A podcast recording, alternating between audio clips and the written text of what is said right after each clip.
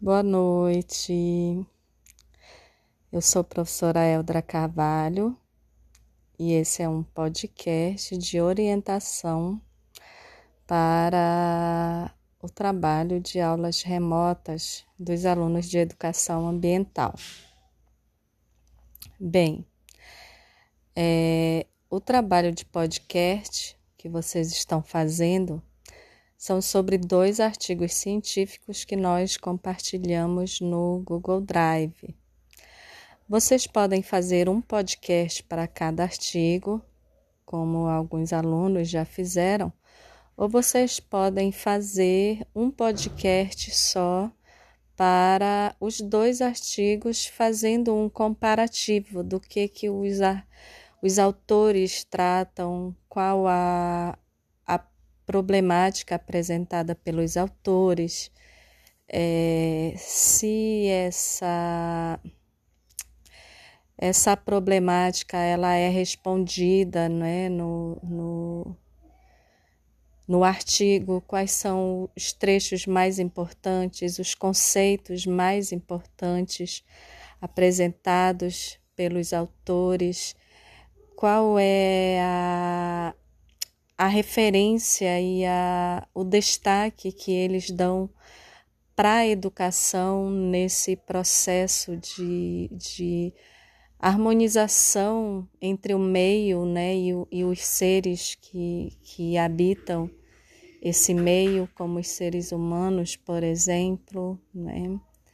Qual a, a as principais discussões, né? a principal discussão e debate que são apresentados pelos autores. Ok? É, mais uma vez reforçando, eu sou a professora Eldra e esse é o meu primeiro podcast.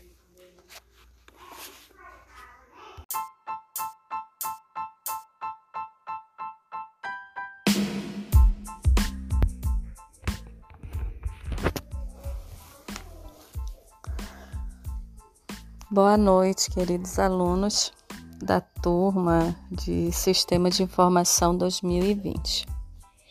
Esse podcast é para deixar gravado com vocês as orientações para as atividades que vocês vieram desenvolvendo no final de semana e a atividade que ficou com a aula de hoje.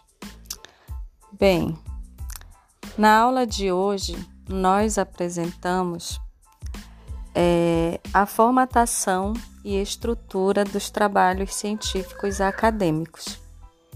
Essa formatação e estrutura também, ela é toda, toda deve ser embasada na ABNT, que é a Associação Brasileira de Normas e Técnicas.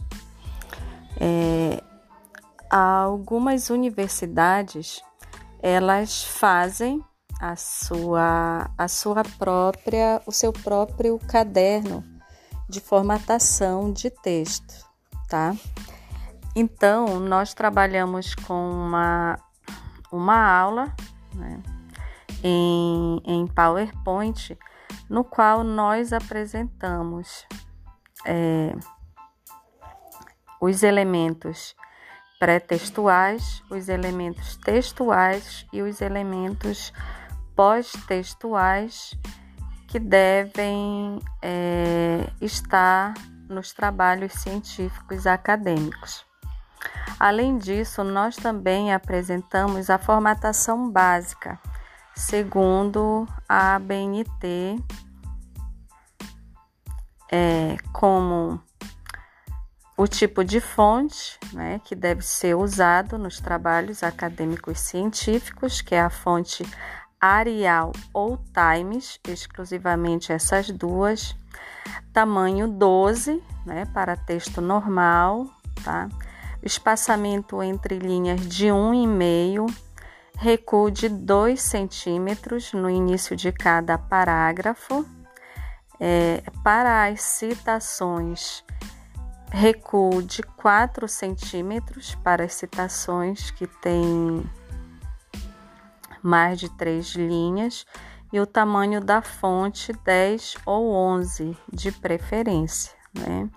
Esse é um resumo bem básico do que nós apresentamos hoje. Vocês podem verificar isso diretamente na ABNT, é, além de que eu também compartilharei com vocês a aula que nós utilizamos hoje. Então, sobre as atividades que vocês estão realizando, né? Vocês estão com um artigo é, que trata sobre o tema redação científica, que é do autor Gilson Volpato. Desse artigo, vocês têm a função de fazer um resumo, uma resenha crítica e um fichamento. Né? O resumo, só relembrando vocês. Né? A estrutura do resumo, você vai apresentar o título, tá? É, quem é apresentar a referência bibliográfica do autor, tá? Do artigo, e você vai fazer um texto corrido, justificado, sem parágrafo, falando, apresentando o tema, né, o, o, o problema apresentado pelo autor, a metodologia utilizada, materiais e métodos, né, que é a metodologia, os principais resultados e a conclusão do autor, sem inferir qualquer opinião. É apenas o resumo do artigo, certo? E no final, é, destacar de três a cinco palavras-chave. A, o fichamento, né, você vai apresentar o título, fazer a referência do autor e é onde você vai destacar os trechos mais importantes que você considera do artigo, de forma que esses trechos eles tenham uma relação de um com o outro para que o leitor ele compreenda o artigo a partir apenas do fichamento.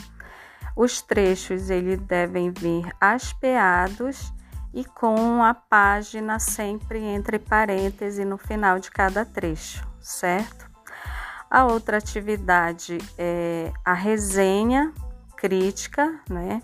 Você vai colocar o título do da do artigo, né, que está sendo resenhado, que é o artigo do Gilson Volpato, a referência do autor, e aí você apresenta no primeiro parágrafo quem é o autor,